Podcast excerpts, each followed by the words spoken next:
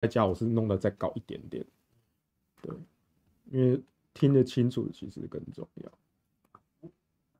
欸、好，准备开始吧。好，稍等三秒。好。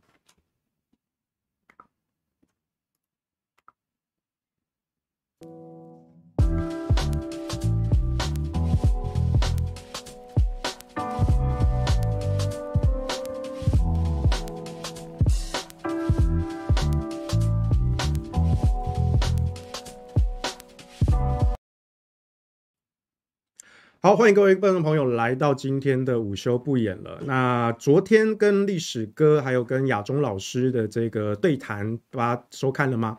啊，当然我知道，其实每次跟亚中老师对谈，或是谈到亚中老师这些东西啊，因为我说其实我认识亚中亚中老师几年了，那我其实都非常尊敬他的呃这几年的理念跟行动啊。那我不一定完全认同他的论述啊，那我也会告诉各位说为什么我不认同他的论述。我在之前的几集节目，其实我也都呃都详细的分析过啊，包括他的呃两岸的和平协议，包括两岸和平备忘录等等的，其实我都有去详细的分析过为什么我认为这不是一个可行方法的理由啊。那在昨天的对谈之中呢，其实我也提到了这一点，大概在整个专访的后半段吧啊。但是我昨天讲的其实。不是这些具体的技术细节啊，我觉得其实很多网友，因为其实各位的网友留言我都有在看哦，包括像昨天晚上哦，那当然我们这一集这个跟历史哥哈跟亚中老师的这整集节目，我看一下，现在已经到了突破四百则留言了，实际上应该是大概三百则左右吧，因为其实大概我。大多数的留言其实我都有回，就是所有批评我的留言我几乎都有回，所以可能其中有一百则是我连。好，反正现在 YT 这个昨天的影片下面已经有突破四百则留言了哈，但是呢，我觉得比较可惜的事情是，这四百则留言里面没有一个人是针对具体对谈的内容而对我的批评啊，我觉得这其实是非常可惜的，而且这也是我在昨天的对谈之中。我觉得可能是我真的戳痛亚中老师的一个点啊！我还是先再三强调，我是认识亚中老师好几年。那你大家可以看出来，其实我对亚中老师没有恶意。如果真的攻击性很强，不会是像昨天那个样子啊！大家如果认识我，知道我跟民进党立委吵架的时候，在立法院公听会的时候，我可不是这样子啊！包括像昨天，昨天录完之后呢，然后我们坐车到捷运站去。然后我是跟历史哥坐同一台车，我在车上我就问他说：“你觉得我今天攻击性有很强吗？”啊，那历史哥说应该没有吧，因为他以前看过我真的跟在立法院公听会啊，跟那些呃环团的啦，跟那些立委啊吵架什么。他说如果你真的要攻击，不会是这个样子啊。所以其实我只是点出一些作为同样是作为一个公共倡议者啊，我觉得我点出一些点，如果亚中老师能够听进去，他才能够往前进。啊，当然我也知道说，其实在我我因为我昨天也强调嘛，一个人支持或反对一件事情，不总是靠理性的说服。事实上，大多数时间，一个人支持或反对一件事情，都是靠情感的因素。哦，包括亚中老师的粉丝也不例外啊，因为你相信张亚中这个人，你信任他，所以他所说的话、所做的事本身具体的内容，其实说老实话，你并不在意，但是你相信他。所以他说的是对的，他做的也是对的，你愿意支持他，这才是群众的本质。但是亚中老师在这么多年来，他一直坚信，他是真的用生命去信仰这些公共的议题、政治的议题、两岸的议题，可以用理性辩论的方式来取得认同，来说服对方。但是其实并不是的，不要说是反对他意见的人，不要说是中立的选民。连支持他的人，支持他的这些粉丝，也不一定完全理解他的主张。比如说，在昨天的一开头的时候，我们提到了蔡英文的呃国庆的文告，提到了四个坚持啊，那他很明显就是搞两国论啊，明显就是搞两国论。那我就说，其实这四个坚持哪一个不是台湾民众的最大公约数？在经验直觉上，因为一般人并不会去区分主权跟治权、国家与政府。所以蔡英文的第二个坚持，那个中华民国跟中华人民共和国互不隶属，我们也都心知肚明。蔡英文是说的主权互不隶属，他就是搞两国论，我不认同，我不认同。但是我也必须说，在民众的经验直觉上，我不会跟你去分到底是两个国家还是两个政府。所以对大多数人来说，中华民国跟中华人民共和国，它是不是两个国家？可能是，这是在经验直觉上，这是一个事实，这没有对错啊。那当然，包括像亚中老师也好，他就说我怎么可以去去赞同蔡英文的主张呢？哦，师兄说这个东西它没有什么不对，这这完全是错误的哇！你看，这中间就产生了一个沟通的误差。我不是说蔡英文的主张没什么不对。事实上，我也很明确的表达，我不认同蔡英文这样子两国论的主张。但我强调的是，在一般民众的经验直觉上，这个说法是符合最大公约数的。因为一般人都不会去细分，哪怕是张亚中的支持者，也分不清楚国家跟政府。大家不要急着否认。我举个例子，在党主席选举期间啊，那大家因为知道洪秀柱本票的那个事件啊，那。张亚中跟张亚中的粉丝啊，他们有一套这个说法啊。然后后来呢，张亚中也提出了这个这个两岸和平备忘录啊，跟之前的两岸和平协议也都翻出来。那朱立伦就攻击他是红统啊。那这边我也是再三的，我在选举期间我也是，我再三的也帮亚中老师澄清，我认识亚中老师这么多年，他本人绝对不是红统。可是我们不能够否认的是，他的支持者里面有不少确实是红统，或者是深蓝红统化而不自觉的。那所以，我当时我也写了一篇短文，我澄清说，其实朱立伦，因为他当时是直接批评一中同表这件事情，哈，那这件事情其实是也把洪秀柱牵扯进来。那我就稍微做了一个解释，我说洪秀柱在二零一五年竞选总统的时候，他提出了一中同表的版本，跟张亚中的版本的一中同表其实是有所差异的。好，虽然洪秀柱版本的一中同表也是张亚中操刀的，但洪秀柱有加进一些自己的一些想法。而我认同的是洪秀柱的版本，我不太认同张亚中过去提出的所谓的台北中国的跟北京中国的这个版本啊。那当然细节的争议，我在之前的节目上我曾经讲过一集啊啊。当然亚中老师他自己本人是说，因为对岸也不用中华人民共和国，所以他们用北京中国，那我们也不用中华民国，我们用台北中国哈。他觉得这样是对等。我说 no，这不是对等啊，因为在国际上的现实。大多数国家所认知的中国就是中华人民共和国，所以在这样的情况下，如果我们自己不亮出中华民国的权衔，那这个中国的意涵就会被中华人民共和国所代表。那你会说，可是啊，这样子这不就是变成搞两国论吗？诶，你听我说完啊。如果我们今天还停留在九二共识、一中各表、互不说破的这个默契，那确实我们在事务性的交流上。我们可以用包括像是中华台北啦，或是什么台澎金马啊，或者什么关税贸易协定等等之类的等等的这太替代的名词，但既然我们要从各表不表走向同表，互相承认治权的时候，那双方政府的正式权衔为什么不敢亮出来？所以我们也一再强调，北京必须要面对。一九一二年建立的中华民国这件事情，这是一个事实，这没有对错，这是一个事实。当然，共产党可以有他的一套论述，但是两岸既然都是中国人，我们也应该还原这个这个现在这个两个中国政府跟一个中国这个中国的历史事实，我们必须要坦诚去面对，而且是两岸所共谱的，这是可以互相讨论的，这是可以互相谈的，有什么好不能谈的呢？对不对？所以这个主张其实跟亚中老师自己的主张有点矛盾。我再强调一次，如果我们今天还是一中各表或是一中不表，那在两岸之间的交流，我们要避开那个名讳。哎，这个我完全赞同。可是既然张亚中他自己都主张说，我们要进入政治的深水区，我们要走向互相承认治权，然后主权宣誓重叠，这些我都完全认同。但是你用的名义，哦，那你就说这个名字不重要啊，实质的这个平等才重要啦。哎。我们中国人有一句话叫“必也正名乎？名不正则言不顺”。两岸之间为什么争执了几十年的时间，就是在那个名义名分上嘛，对不对？很多时候，包括像是那些台独的也好，他们为什么要争一个台湾共和国，要台湾要独立？他们也是争一个名啊。可是为什么他们不敢争？他们也考虑到了种种的现实。但是如果今天我们能够两岸之间能够互相坦诚的谈，那中华民国政府跟中华人民共和国政府两个政府的权限有什么好不能够亮出来的呢？事实上，在马英九时期，我们两岸之间虽然没有进入到政治的谈判，但是这些普遍的事务性的交流，也为双方政府的单位，官方对官方有很累积很多的政治的互信。所以很多深蓝的一些人士哦，他们常常否认马英九时期的两岸制，他们说马英九哈这个祸害两岸啊，把两岸和平的发展的机会都给断绝了哈，因为他在任内都没有谈这些东西。我必须要很诚实的告诉各位，这个认知是错的，因为在马政府时期，确实在那时候我们并没有走向治权互相承认，但至少是互不否认。而且很多人不知道的是，当时的我们的陆委会跟对岸的国台办。是可以直接联系、直接协商的，一通电话直接的沟通。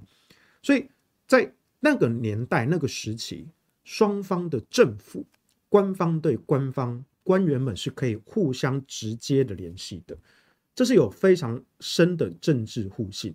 我们如果合办一个活动，你对我有什么不满，我对你有什么不满，我们都可以坦诚公开的讲啊。那。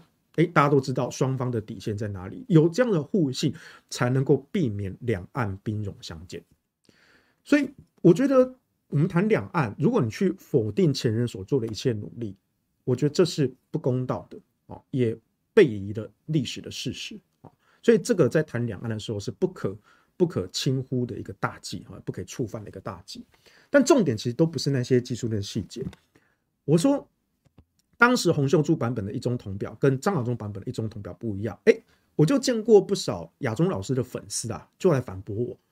他说：“张亚中老师钻研两岸理论这么多年了，洪秀柱的版本也是他操刀的，所以张亚中的版本一定比洪秀柱版本的更高端、更高明。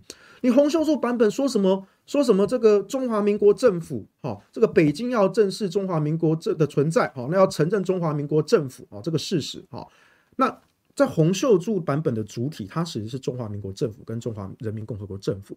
有一些亚中老师的粉丝就要跟我说，这就是搞两国论啊，你把中华民国秀出来，对不对？这就是搞两国论啊。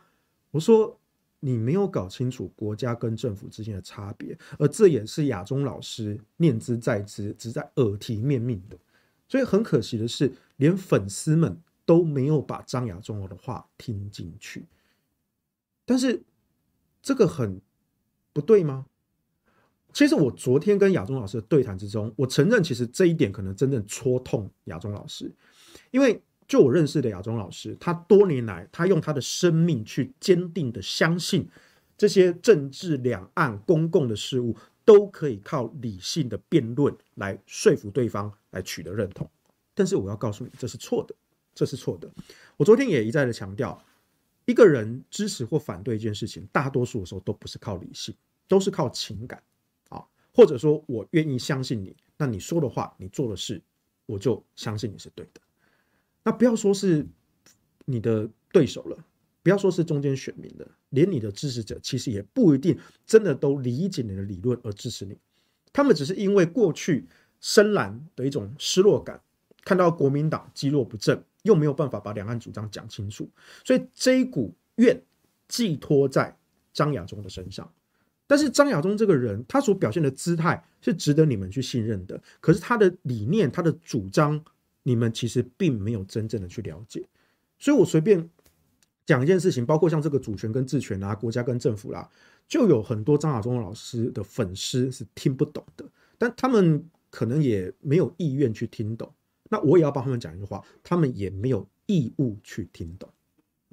我从事公共倡议这么多年，我其实都很坦白爽快的承认，连我们自己的支持者也不一定搞得清楚所谓以核养绿真正的意涵，很多的。支持者都还以为说啊，以核养绿就是用以核能养绿能啊，所以要去补贴这些风电、光电什么的。我说对，但是那只是其中一部分。真正的绿是生态环保的绿，绿能是一个手段。那核能跟再生能源都包含在绿能之内。那我们利用绿能的手段去为环境生态留下休养生息的空间，那个绿才是真正的绿，而不是绿能，而不只是绿能的绿。但是我讲这些哦，讲这个一层、两层、三层这个含义，我没有要求每一个人都听得懂、都记得住。我甚至不要求我们的支持者，如果我们支持者只停留在第二层的含义，就是以核能养绿能，我觉得这也 OK。反正就是我们取一个最大的公约数，这才是群众真正的本质。因为大家一天也都只有二十四小时，我们要工作、要娱乐、要生活。我没有义务去深入的了解每一个议题，所以我作为一个公共的倡议者，我从来不要求每一个人都具备理解这些议题、深入理解的这个义务，我从来不要求，因为这是过分的苛求。这也是过去像陈为廷之流的那些假社运人士，他们总是举着道德的大旗，然后说：“哦，你如果不跟我们站在一起，你就是中共同路人，你就是马英九的鹰犬，你就是国民党哈，怎么等等之类的。”但这样子的社会运动是错误的，是错误的，或者说好，不要说对或错啊，因为我这样也好像也犯了说把自己放在一个啊制衡绝对对错这个毛病啊，至少是我不认同的，至少是我不认同的。所以这件事情，我觉得可能真的有戳痛亚中老师了，但是我还是要一再强调，因为我知道亚中老师也是学佛的，他也信佛的。那我本身我没有宗教信仰，但是我对呃佛教佛学其实是相当亲近的。我觉得这个叫什么？这叫我执啊，这叫众生相啊。如果你没有办法看透众生相的本质，它的本质就是如此，没有好坏，无分对错。众生相是如此。如果你没有看开群众的本质，这样的众生相，你就会陷入一种我执。你认为你的理念跟主张是对的，你必须要去导正现在的教育、现在的思维，你必要去纠正所谓的主流民意。对。我们跟亚中老师在昨天的对谈之中，我们在前面一大半都环绕在这个所谓的主流民意这件事情，但是也有很多亚中老师的粉丝误听了我的话，因为亚中老师他在回答我问题的时候，或者说他在接着我话的时候，他其实做了一个偷换概念的动作。那后来我有点出来，我说我不是说我们就要完全照着主流民意的话去做。我们要去倾听主流的民意，我们也要去倾听少数的民意。但是，作为一个意见领袖，作为一个政治人物，我们的责任就是去折冲现实的考量，然后带领人民走向正确的道路。至少是我认为正确的道路。那民主社会的可贵在于说，每一个人都可以提出你认为正确的那个道路的主张，但是你必须要去说服群众，取得认同。而人民的认同才是你赋予权力的基础，这一点无论在台湾还是在大陆都是一样的。中国共产党治理大陆，他也必须考量到广大人民的心声，然后他不一定照着多数的民意照做，因为他们知道大多数的人民对某些议题不见得有专业的见解，但是他们的观感仍然是真实的，他们的观感仍然是必须要被考虑的。而作为一个政治的领袖，他就必须要去考虑这些现实的折冲。那包括像是蔡英文的第四个坚持，就是由台湾的未来由台湾两千三百万的人民所决定啊。这其实源自于台湾民进党的这个台湾前途决议文啊，这也不是什么新闻啊，这也不是什么新的主张啊。那亚中老师在接着我话说，他就反驳说，台湾怎么可能？哦，台湾的未来怎么可能是由台湾两千三百万人所决定呢？你要考虑到美国的因素、中共的因素、世界的因素等等的。所以他就举一个例子说：“哎，你今天你一个人，你可以决定你从一零一大楼上跳下来，但是你一个一个人要去改变整个国家的未来，整个国家的路线，这是不可能事情。你的找工作、谈恋爱、生活，你每一件事情都要考虑到别人的观感，所以你不可能是一个人决定所未来。那轮到我讲话的时候，我就说：亚中老师，你偷换了一个问题。我刚刚说的是我们要去考量民意这件事情，无论是多数还是少数，我从来都没有说一个人。”就能够决定自己的命运。我从来没有说过这句话。当我们从小到大在求学、找工作、谈恋爱、结婚、生子，我们日常生活中的每一件事情，也都是受到现实层面的种种的影响。我们必须要跟种种的现实条件所妥协。但是民主的社会，就是每一个人所提出你的主张，每一个人所提出的妥协，最后取一个最大的公约数，这就是民主的社会。甚至不要说是民主的社会。连大陆也是如此的。你说中国共产党领导，他也是在某种程度上调和这个妥协的一个机制，然后以党领政，中国共产党带领着中国大陆的人民向前迈进，不是这样子的吗？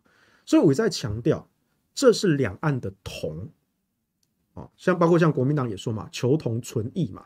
那朱立伦说求同尊异嘛，啊，那有些人就说你干嘛去放大那个异呢？对不对？我们要求同啊。是我认同这个主张，所以我这边也是在求同，求同。那我从头到尾一直围绕，就是我强调是我们要从民众的观感所出发，我们要以人民为本，这是民主的本质，以民为本。我们要用同理心去考量，即便你的认知我不认同，你的认知对我来说你是错的。但是如果我今天在你面前说你是错的，你是被洗脑了，你是被带风向了，我跟你讲一千次一万次，你会怎么做？你会说啊，对，就我错了啊，对对，我这是真心的忏悔哦，哦，你讲的才是对的，我要回到你正确的道路上。醒醒吧，醒醒吧，回到现实来。我们这几年来做公共倡议，我们有非常多跟易温层交手的机会。有一些人他先天没有办法被你说服，他也不是来跟你沟通的，他就是来跟你吵架的。但是我们在这样子意见的冲突之中，我们要做给第三方看的就是，我们是一个能够去倾听，哪怕是跟我们完全相反的主张，然后我从中抓住他一个他最在意的点，让他至少。虽然不接受、不认同我的主张，至少他开始考量说：“嗯，好，我听到你的主张了。”这才是沟通的第一步。而对于那些第三方的群众来说，他们从双方的主张比对了，他们知道说：“哦，谁能够抓到我在意的点？”我昨天也提到了，在台湾社会，真正反核的了不起就一成，真正永核的了不起也就一成，那剩下八成的民众，他们其实并不在意要不要用核能。他们真正在意的是什么？在意的是会不会涨价，有没有缺电，还有有没有空污。他们就在意这三件事情。这三个问题如果都能够解决，谁管你要用核能还是再生能源还是火力发电，对不对？但很可惜的啊，这些能源各有各自的优缺点，没有办法三者兼顾的情况下，那就要做出一些折冲。但是这就是人民的选择。或许你你的支持者懂得，其实比你想象的少。但是社会大众知道的其实比你想象中的多。在一个民主的社会，在人类是一个协作的社群，这也是我再三所强调的。你要去相信群众的智慧，群众的智慧并不在于这些群众讲的都是对的，群众的本质确实是盲目的，但是在这个盲目混乱的之中，它仍然有其秩序，它仍然有其这叫乱中有序。所以，作为一个公共倡议者，我们在跟易温层对话的时候，我们要去设法抓住他最在意的点，试图让他至少听进我的主张，而不是在那边一直讲说啊，你违法，你违宪，对不对？中这个蔡英文怎么可以搞这个两国论？他就是违反了中华民国的宪法，违宪，违宪这件事情难道不重要吗？师兄，你说什么？他主张没有什么不对，说什么最符合民众的这个经验直觉观感？我告诉你，主流民意就是错的。你讲的都对，你讲的都对。但是你讲一千遍一万遍，你不会去改变任何的事情。你指着人家鼻子骂说：“对，违宪，违宪，违宪。”我昨天也说啦，像亚中老师您，或者像我，我们都是在意法律法治的，所以在我们眼中，违宪是一件很严重的事情。对，但是我们也要睁开眼睛，在别人的眼中，在一般人的眼中，在他们眼中，违宪这件事情真的很重要吗？或者应该说，人在日常生活中，他的利益的冲突都是选择跟妥协。如果当他们认为中共所带来的武力威胁已经威胁到我们的生存的时候，那这个时候，这些台湾的政客，我讲是政客哦，不是政治家哦，政客，哪怕是他虚心假意，可是他愿意摆出一个强硬的姿态。你就在心中说，他就是要搞两国，他就是要搞台独，可是。诶，如果面对武力的威胁会影响到我们的生存的时候，我宁可让这些人对对岸强硬一点。请注意，我刚刚讲的这一段，你不要来扣我帽子哦。刚刚讲的这一段，我不是说这样的做法是对的，而这样的做法是一个事实。所以在这边，我也请，比如说大陆的网友，我们要去思考这件事情。我当然知道对岸。中共官方其实这这么多年来，其实一直在对两岸之间的这个方案是释出了非常多的善意的。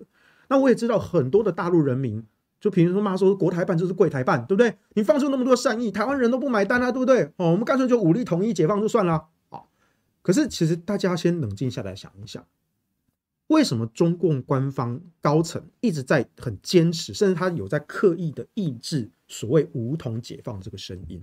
因为他们就知道一场战争的开始跟结束都是要付出很庞大的代价的，但是也不是说哦，台湾就这样哦，有恃无恐哦，说啊，你就是不敢打，对不对？然后说美国爸爸会来救。我昨天也说啦，我不相信美国人会来救，我不相信美国人会来救。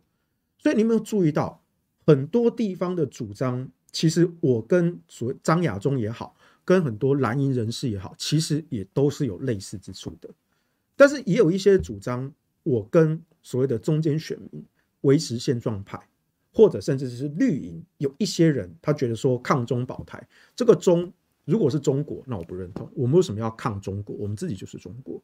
那如果说是诶抗中共，可以啊，中共治理大陆，如果他们自己的成绩很好，那也很好，我们也觉得高兴啊。但是现阶段，中共如果要来统一台湾，至少台湾人民目前是没有办法接受的。所以要反过来说，为什么台湾人民对中共产生这样子的不信任？甚至我们可以讲再生，我们可以讲到什么香港问题什么之类也好，但请注意，你也不要再来扣我帽，就是说哦，好像是我们支持港独，没有，我从到我都反对港独，我反对台独，我也反对港独。可是香港的那一场反送中运动，整体来说，其实它带也带给中共官方一些教训。他在治理香港这些手段上，他在初期处理上是不是做产生了一些错误？它并不是完美无瑕的。当然，我们还是要强烈的谴责这些。哦，在反送中运动这些暴力这个行为，可是当你在进行送中条例的立法的时候，啊，这产生了香港人民对中共的不信任，这是一个长年以来不信任的爆发。我在去年的甚至前年，我在前年的广播上，我讲过至少两次，我说送中条例本身是没有问题的，送中条例本身，而事实上陈同佳到现在都还没有来台湾受审，因为蔡政府拒绝。啊，所以这是很可耻的一件事情。送中条例本身不是问题，但是呢，因为一些夸大的渲染跟扭曲，他就说哦，送中条例会让什么新闻犯啊、政治犯啊什么的。但其实你看那个条例，它明文排除了那些政治犯的范畴。甚至我们讲的难听一点，如果你这么不信任中共，那中共如果想要抓一个人，他需要明目张胆的立一个送中条例嘛，对不对？哦，所以你自己的逻辑就到达了一把。但是我也说，因为当时香港建制派的议员急于让这个条例通过，所以让市民产生了不信任。所以后面你再说什么都没有用了，因为人民的观感对你不信任了。所以在那个时候，我明确表达我的主张，我说我反对反送中运动这些暴力行为。但是我必须说，送中条例现在应该先撤回，基于立法安定性。跟社会安定性的原因，我们应该先撤回这个条例，跟市民沟通，跟议会的议员们沟通，说这个条例其实是定的是这样子的，我们并没有触犯到你们所在意的那些点，我们大家就事论事，你取得沟通跟信任之后，你再来推这个条例。所以当初如果那些建制派的议员不要急就章的去恶毒这些法案，那后面所引爆的这个不，当然。香港市民对于中共的不信任这个问题还是存在，但是如何去慢慢的化解？那当然你会说哦，现在这个这个香港反送中运动已经过去了啊，然后现在香港又恢复了这个安定，但是其实那些潜藏在人民心中的那个不安定性还是存在的，而这也是我建议，不管是呃港府也好，还是中共中央的这个领导的高层也好，他也必须去。细致的去考虑，从同理心去考虑香港市民的观感，这是以民为本。所以你看我讲了这么多，你觉得我是在帮中共讲话呢，还是在帮反中共的人讲话？我跟你说，我都没有，我就是就事论事。那你说这个是在帮国民党讲话吗？也没有啊。你看国民党哪一个人？敢像我这样的明确的表态说，我认为送中条例要先撤回，但是我可以很明确同时表态，我反对反送中运动的一些暴力的行为，对吧？这些话难道不能讲清楚吗？但是我也承认，我跟亚中老师最大的不同就是，我承认，你看我讲了这么的清楚，但是绝大多数人没有办法理解到这么深刻的整个香港反送中运动，跟它跟它牵涉到了整个历史的脉络跟社会的安定性这件事情。我认为一般人没有必要理解这些东西，所以有机会问到我，我都会讲啊。但是呢，我也没有强求你一定要理解。同样的，亚中老师也是啊，他的这些两岸主张，我也觉得觉得很好啊，他也可以试着去宣扬啊。那讲了讲了啊，他的支持者买单了，可是他的支持者也不一定都有全部都听进去。那这就是众生相。你如果没有看透这个众生相，你就会陷入我执。所以这就是一个宗教家跟一个战术家的区别。我不是什么战略家，但我的工作就是衔接战略的执行细节，让这些战术跟战略都得到实现，都有可行性啊。我们这种都是苦干实干派的，我们用时机去证明我们的理论是真的能够被实践的啊。因为实验是检验真理的唯一试金石，对吧？啊。所以在很多时候，你就说，哎，我这个黄修这个人呢，他到底是统派还是独派啊？到底是蓝的还是绿的啊？是不是蓝皮绿骨啊？我告诉你，我都不是，我都不是。好，像亚中老师也从头到尾他搞错一件事情，就是他面前的这个人，他今天在他面前的这个黄世修，没有要来跟他争对错。事实上，黄修这个人本身就没有先预设对错的立场。你说两岸统独啊，到底是这个？红统、蓝统啊，还是华独、台独啊？我对所有光谱的主张，我都会去了解，但我没有预设任何的框架，包括像两岸之间，如果未来要走上谈判桌，也是一样啊。我们两岸之间不应该预设任何的框架，连这个框架本身都是要两岸先坐下来谈的。所以，中共单方面的提出一个主张，台湾这边我没有义务去接受，但这个框架我们可以共同的坐下来谈。那现在是不是谈的时机？这个见仁见智。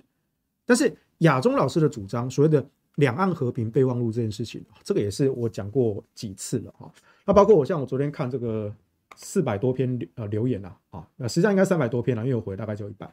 真的，我觉得非常的惋惜的，就是这四百呃是三四百篇里面啊，没有一个人面对我对和平备忘录提出的这个质疑啊。我再讲一次，我再讲一次哈。和平备忘录里面，啊，它本身涉及了统一之后的政治制度安排，好，那说对岸是主张一国两制，我方是主张天下为公，啊，那这个第一个我不认同，因为国民党长年以来的立场是坚对坚决反对一国两制，那在一个白纸黑字的谈判跟签订的协议之中，你把对方的主张写上去了，而你写上了我方的主张，却没有对对方的主张表示强烈反对，那么。他的解读就是你不再反对这件事情，你没有赞成这件事情，但是你不再反对这件事情，那这样子对两岸之间的互信真的有帮助吗？第二个，这个涉及到了统一后的这个政治安排，它就是一个政治协议。亚中老师也亲口承认了，这是一份政治的协议。当然，老中老师的说法是说，这哪有协哪哪有协议不涉及政治的呢？对啊，但是它就是政治协议啊。所以过去这段期间，我看到好多亚中老师的粉丝，他们用一种说法去开脱，他们说这是和平备忘录，这是备忘录，所以它不是协议。好，协议是要有强制力的。好，我说这错了。好，契约有强制力啊，跟我们的民法上定的契约是有强制力，但备忘录它没有强制力。但备忘录跟契约它都是协议，协议也可以定的没有强制力。反过来说。备忘录的条文，你也可以定的有强制力，啊，都是具体条文而定，而不是说它明明是一个协议，或它明明是一个契约，可是因为它的名称叫做备忘录，所以我们就可以豁免所有的责任，并没有这样子的，啊，而且这个说法也被张亚中自己所打脸的，啊，所以呢，这个可以看说成是张亚中打脸张亚中粉丝啊，亚中老师已经承认了，这就是一份政治的协议，但是亚中老师的说辞从。党主席选举期间，因为陆委会警告他说这个违反两岸人民关系条例啊，他就说你这个只能去吓唬国民党高层啊，对不对？我国民党在野时期不涉及公权力啊，我怎么会违反两岸人民关系条例呢？对不对？好，在这点我不认同啊。我说我那时候我就把两岸人民关系条例第五十一条翻出来，那一条说的是未经政府授权啊，禁止跟对岸签订涉及公权力。或政治协议，请注意，那中间那个字叫“或”。所以你说国民党在野时期，好，那你张亚中如果当选国民党主席，你作为党主席去签，他不涉及公权力，因为你没有执政，好，这部分对的。可是他是不是政治协议？是，所以他违法，他违法。而重点不是在于他违法，因为老共也知道张亚中的这一个和平备忘录会违反两岸人民关系条例，所以大家思考一下。如果你今天是中共的高层，你会愿意背一个黑锅，说我中国共产党公然的唆使中国国民党在台湾违法吗？你中共公然唆使国民党在台湾违法，让民进党政府抓到一个天大的把柄，甚至可以下令解散国民党。你这是为国民党好吗？当然，这件事情不会发生，因为我刚刚说了，老共也十分的清楚，这个备忘录是违法的。你可以执政之后，你以总统的身份啊，当然这个这个应该不能说总统了，两岸之间谈了，以这个政府领导人的身份，两岸之间来谈，来谈和平备忘录，来谈和平协议。但是你作为中国国民党的党主席选举，如果你当选了，你就算去跟中共谈，中共不会买单这件事情的，因为中国共产党行事一向谨慎，他不会愿意背这个黑锅。所以张亚中在赵少康的专访之中，他表示，因为赵少康也其实他也追问这一点啊，当然赵少康先生他问的没有那么细啊。但是亚中老师他就回说，我就是签嘛，对不对？到不了二零二三年之前我签不成，我下台嘛。所以我就根据这一点，我就问啊，你说签不成就下台，可是我跟你分析了，老共不会愿意背这个风险，说使国民党在台违法，所以老共不会签这个和平备忘录，不可能的啊。那所以你从头到尾就是谈不成啊。那我相信以亚中老师你的聪明才智，你不可能不知道我说的事情。而且一开始，好，你可能说你看错了，你看漏了，你没有看到“货”那个字，你只在意到说哦，不涉及公权力，好，所以你说，哎，我没有违法，啊，但是我把条文都翻出来了，而且是昨天的对谈之中，我直接当面的啊，直接质问他了，我说这就是政治协议啊。那一开始亚中老师还去争说，这这是备忘录啊，这个什么之类的，对，他又想要用之前在选举时间他对粉丝讲的、对支持者讲的那套说法。可是最后我又说，可是你涉及到了统一之后的政治制度安排，它就是政治协议啊！哎，亚中老师最后被逼急了，他终于脱口而出一句话，他当然是一个政治的协议啊！但是呢，我会去抗争啊，我会去跟其他去去去去抗告啊，什么之类的。可是你看，你自己都承认的，它是政治协议。所以我再度讲一次，亚中老师不会违法，张亚中不会违法，因为他在违法之前，中共就不可能买这个单。那既然不可能买这个单，那你的竞选承诺就是说你签不成就下台，那你从头到尾不就是买空卖空吗？对不对？这当然是一个很痛的一个质问呐，因为亚中老师整个国民党党主席选举，他就是以两岸和平备忘录为最强的主打，但是这个主打竟然是空的，这当然他不能一时间不能接受啊。那我认识亚中老师那么，然后我也无我不是国民党党员。对不对？我也不需要去跟哦哪一个哪一个党主席去表态效忠，对不对？我知道一堆张粉现在都说哦，我现在就是为了新新对新主席朱立伦效忠啊。我说拜托，我又不是国民党员，对不对？我也没有任任何的党职，对不对？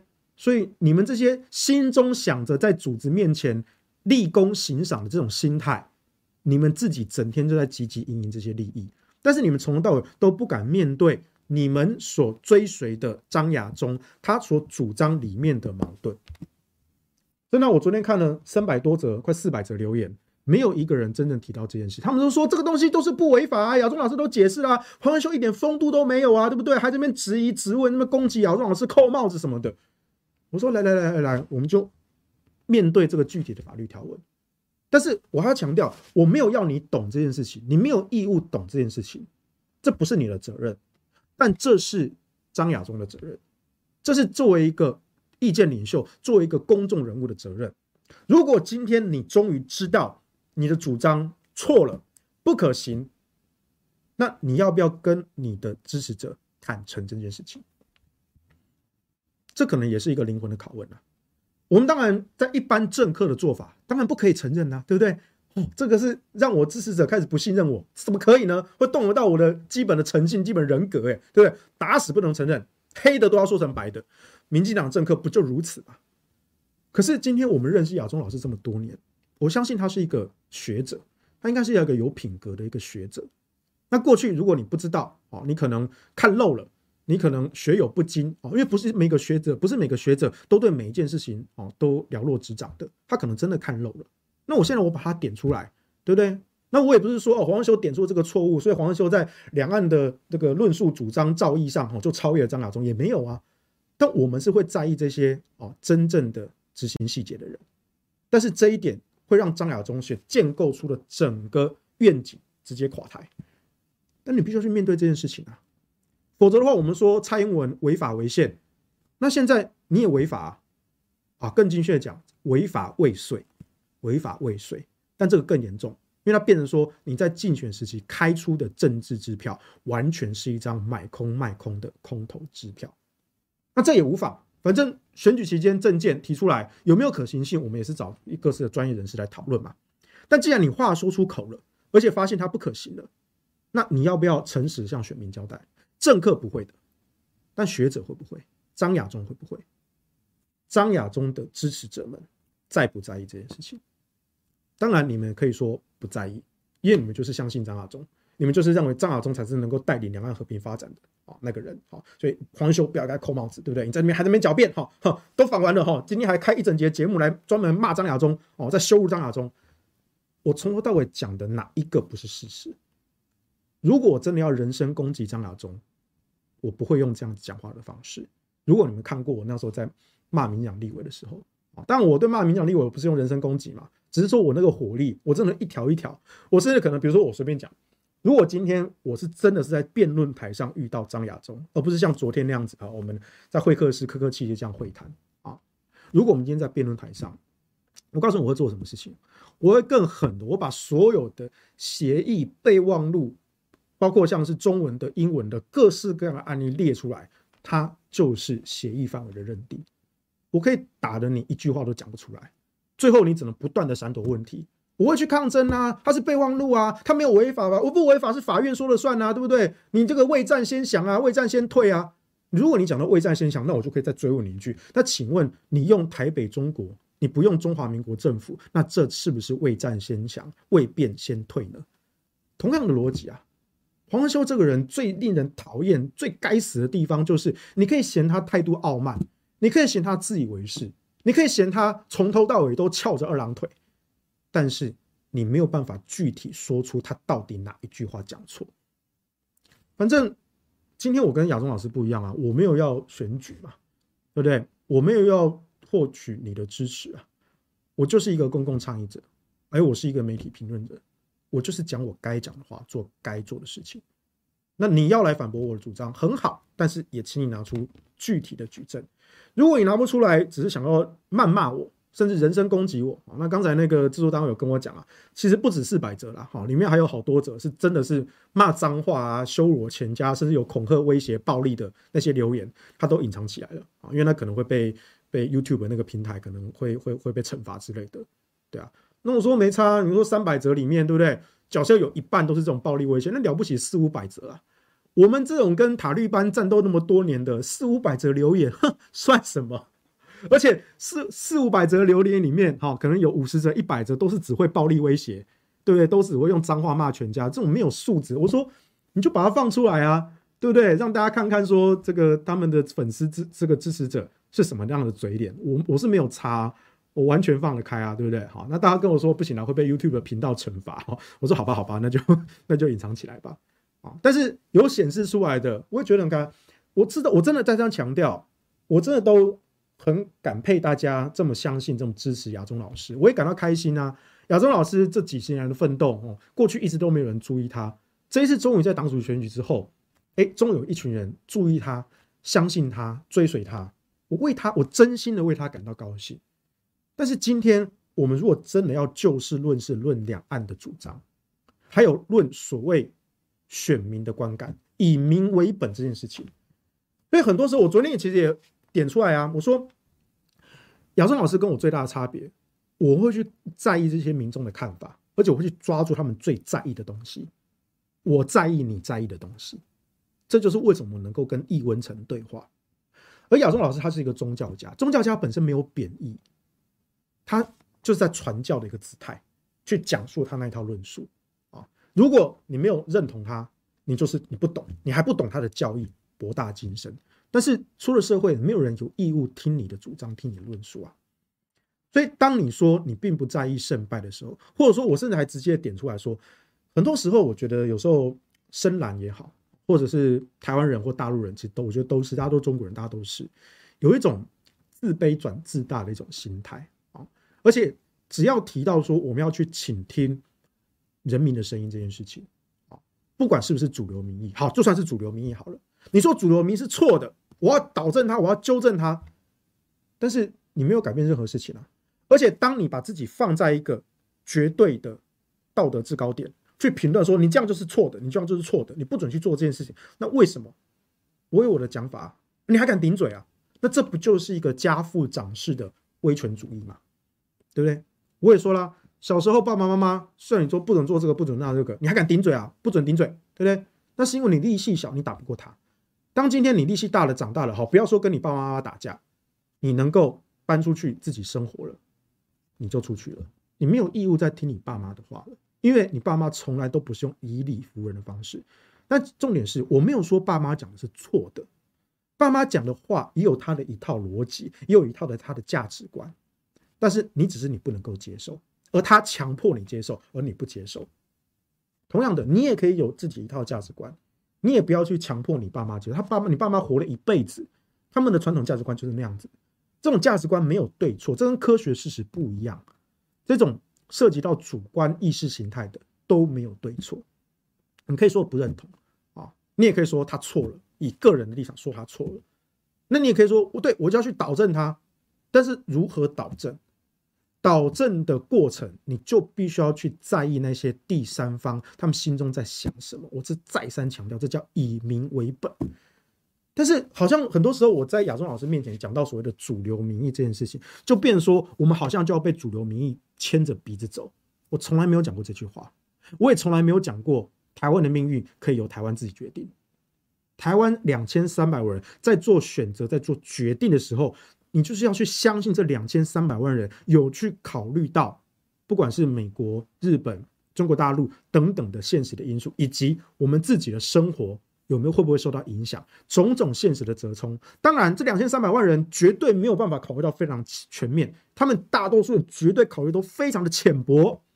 是，台湾人民是如此，大陆人民是如此。美国人民是如此，日本人民也是如此，他们有时候也是很浅薄啊。我举个例子嘛，美国为什么会选出川普当总统？川普的那群追随者不也是都是非常狂热的粉丝吗？他们难道有考虑到说，哦，川普当选了美国总统，哦，美国会这边哦整个乱掉乱成一团吗？美国政府会垮台吗？难道他们没有考虑到这件事情吗？他们没有，他们真的没有，他们没有这个义务。可是美国的民主。他的优点跟缺点是什么？他的缺点是他选出了川普这种神经病当总统，可他的优点是他有韧性。即便是这种神经病当总统，美国政府仍然没有垮台，美国仍然维持它的运作，而且甚至是美国的这些专业的幕僚跟行政单位，他们都可以去说总统你说错了，然后该怎么做就怎么做，包括疫苗也好，防疫也好，这是我们必须要去正视的民主主义。它有它的缺点，它有它的优点。中国大陆目前所奉行的，我会称之为中国特色的民主主义。中国大陆也有所谓的民主，只是它的民主当然跟西式的美式的民主有所不同，有东方社会的这种色彩。但是这些都可以去兼容并蓄，都可以去考虑说，哎，人家做的好或坏，好的地方我们学习，坏的地方我们改进。这才是一个健康，而不是说听到说你要说要去听主流民意啊，你就是疯派，你就是跟风，你就是拿香跟拜，你就是被牵着鼻子走，你就是被洗脑了，你就是中了绿色的毒。哦，我让你讲一万次啊，然后呢，然后你只会把友军赶走吗？你觉得我在你面前我算是敌人吗？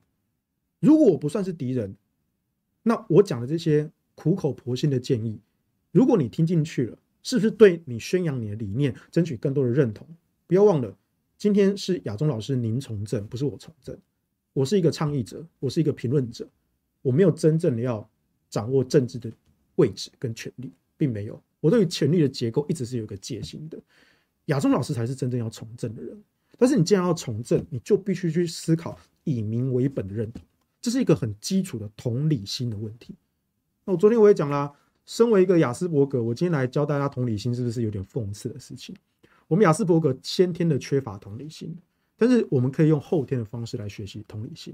尤其我们可以透过观察外显的行为，来知道你这个人的行动模式。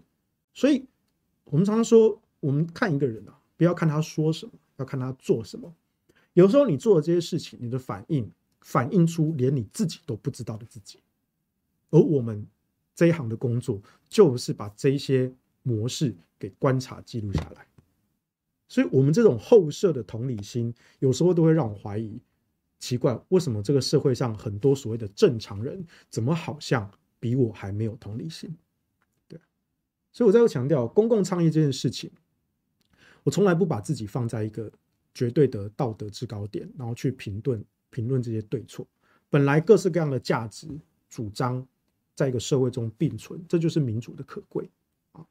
那你如果你要批评也好啊。那我觉得也可以，但是可不可以请你稍微针对一下具体的内容所批评，来面对一下亚中老师的这个和平备忘录啊？从一开始的啊，这个所谓的不涉及公权力，哎，结果被翻出条文说它其实政治协议。那现在啊，那个他他后来就变成说哦，是用备忘录，所以不是政治协议。可是现在亚中老师自己都说他其实是政治协议，所以我也请问各位亚中老师的粉丝，你们要如何自处啊？你们要有所适从啊？你要去调整一下自己的心态。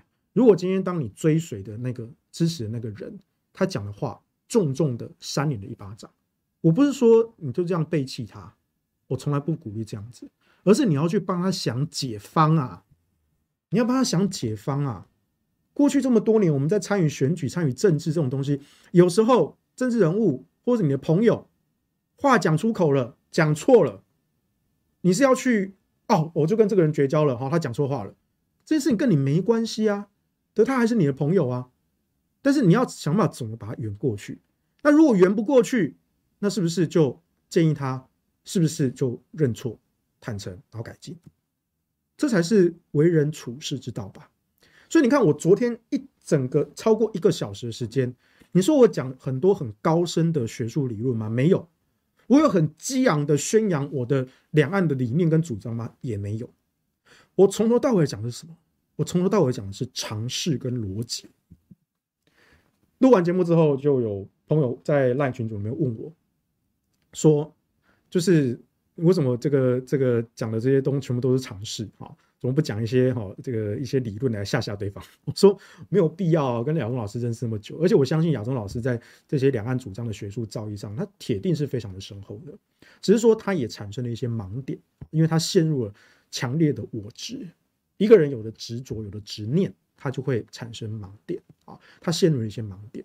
那我不管是作为朋友也好，作为评论者也好，我有义务、有责任把这件事情点出来啊。那如果你们觉得我把这些东西点出来，就是在攻击张亚中，就是在扣亚中老师帽子，就是啊，这什么追随名利哈、立功行赏哈等等的种种的那个帽子哈。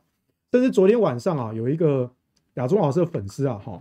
来这边跟我跳针了一整晚哈，用 Line 哈传过来给我哈哦，连在我们开播前啊，他还在继续跟我跳针说，你搞不清楚什么是备忘录，什么是协议。我再讲一次，张亚中本人都自己扇了你一巴掌了，他本人就说了，他就是政治协议的。现在亚中老师的最新说法就是哪一个协议没有政治性呢？但是你也知道这个说法绕不过去的嘛，他就是违反了《两岸人民关系条例》五之一嘛。那你就是违法未遂嘛？因为无论你今天有没有当选中国国民党主席，就算你真的当选了国民党主席，老共也不会买单的，因为老共他们行事是很谨慎的。那奇怪，到底是你了解老共，你了解两岸交流，还是我了解这个交流啊？啊，所以呢，这位大姐昨天跟我跳针了一整晚哈，那我就我就边边玩手游边边回复她哈，反正我本来就是夜猫子嘛哈，我没差，我跟她一直聊到凌晨四五点哈。但是没差，反正偶尔回他几句。但是我必须说，就是你看，你看这底下这四百则留言哈，其实也有少数的网友哈，比较中立理性的网友哈，出来讲一些话。他说很可惜，就是你看这些这些来来谩骂世修，因为世修对亚中老师有不同的意见，有不同的主张，然后底下就有几百则留言来谩骂，来甚至有人身的攻击。他觉得这样是很可惜的哦，而且对张亚中这个人的社会观感其实是有所伤害的，所以我在强调，我在选举期间我也强调啦啊，你们爱他就不要害他。韩国瑜那个时候选举的时候也是一样啊，很多韩粉都很热情，可是少数的钢铁韩粉真的太过激了，所以我一再的呼吁，社群之间要彼此互相约束，因为人是一个协作的一个社会。我们之间也要取一个最大的公约数。我们今天如果真心相信他、支持他、要帮助他，那请问你们这样子的表现是在帮助他吗？还是你们把原本可能可以给他睁眼的朋友赶走了呢？当然我不会这样子啊，我跟老师，我跟老师还是很好的朋友，很好的交情啦。对啊，昨天录完之后，我还是跟他跟他聊了一下，对不对？那当然后来他有事就先走了，后来就跟历史哥聊啊。那后来那个我也跟历史哥说，哈，历史哥也跟我讲，他说他呃下下周有在考虑再邀请亚中老师跟我同台一次，我们可以把昨天没有谈完的问题继续的谈完。我说 OK 啊，我没问题啊，我下下周三我时间完全整个空下来给你啊。然后历史哥去问亚中老师那边，看他那边的行程怎么样啊？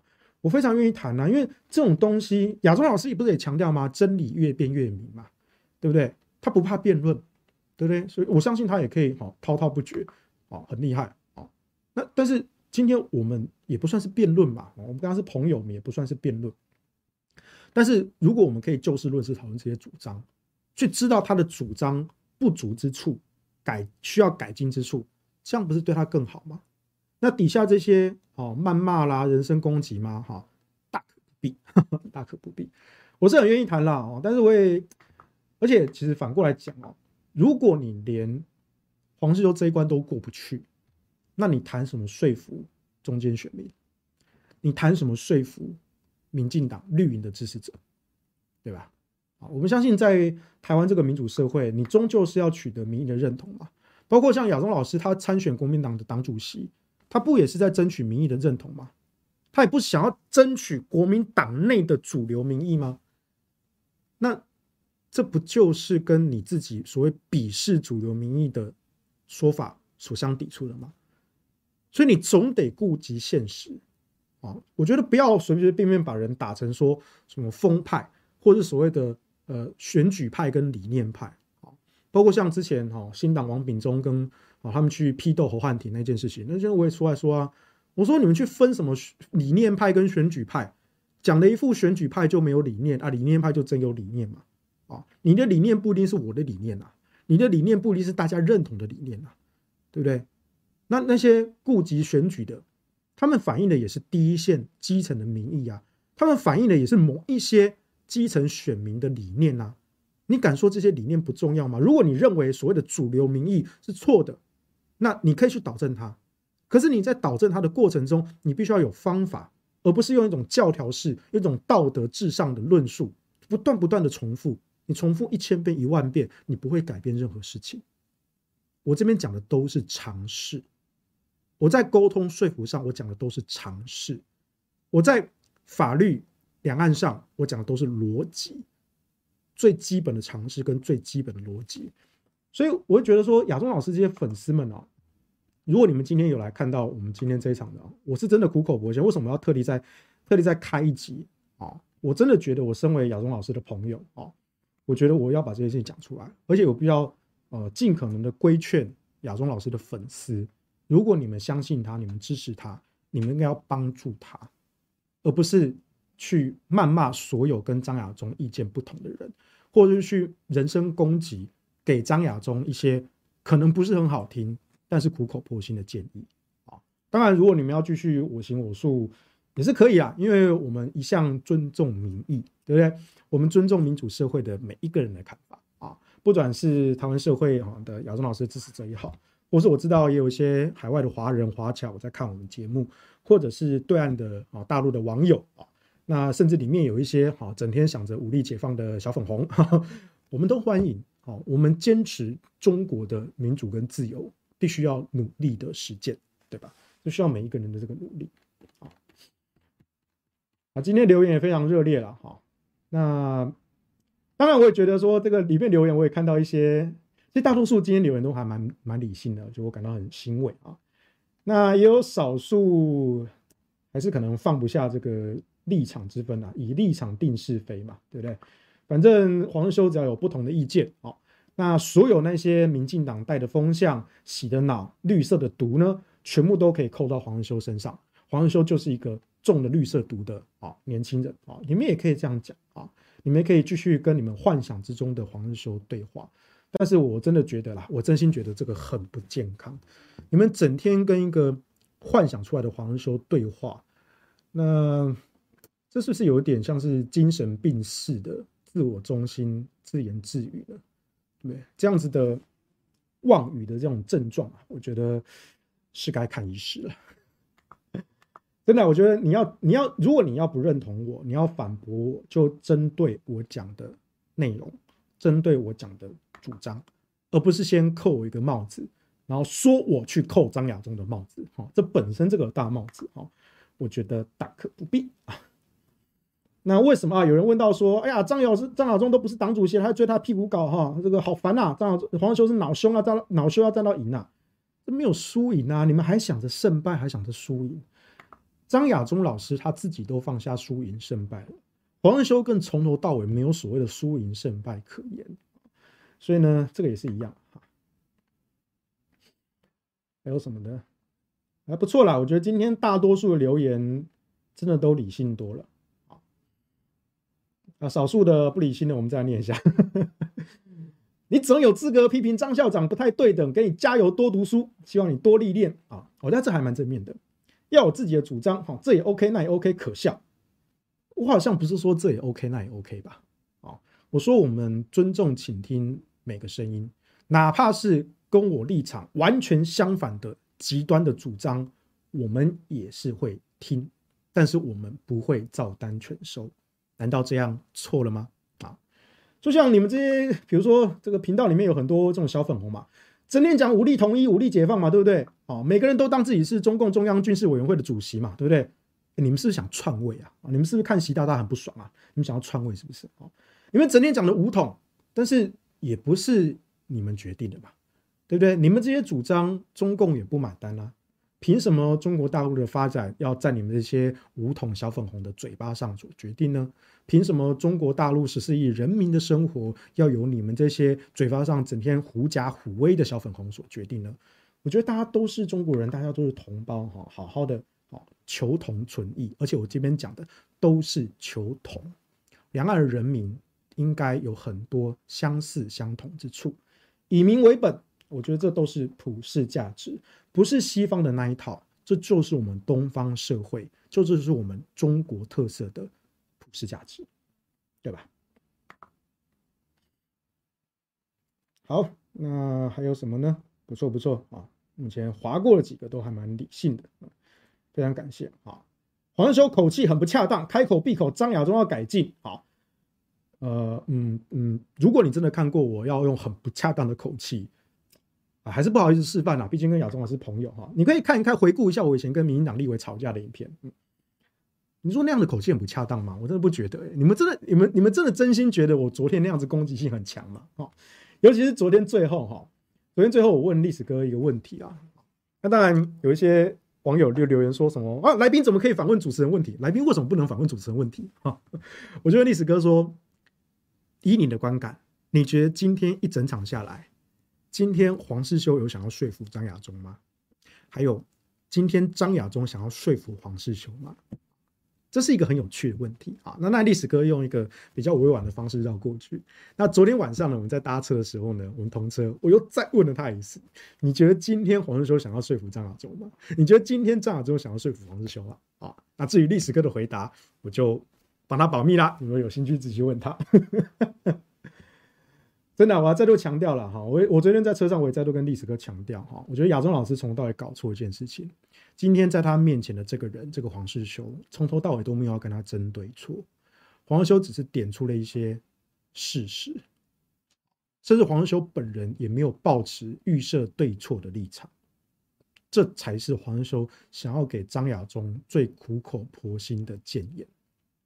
如果你能听进去。我相信亚中老师在他宣传两岸理念主张上一定能够更进一步。如果他听不进去，那我也希望说，那至少亚中老师的粉丝能够再多理解亚中老师本人的主张。那因为这样子为挺而挺啊，我们自己人啊，你你骂我什么的，我们都无所谓。可是你出去，你这个姿态为了挺而挺，然后被绿营一反问就被问倒，然后就开始跳针，就开始恼羞，就开始人身攻击。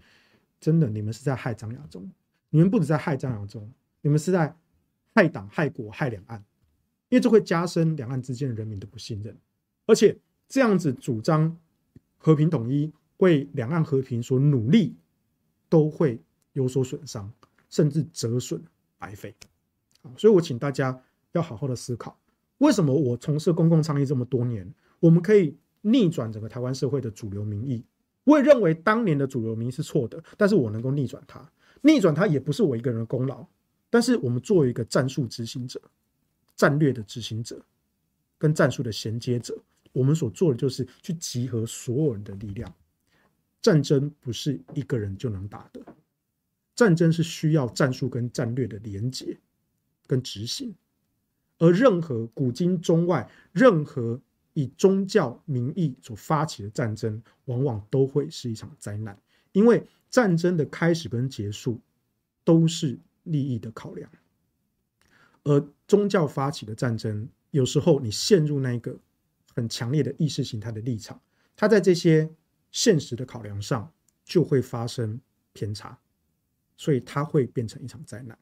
这面的战争不是指军事上的战争，也包括了思想战、经济战、文化战等等的。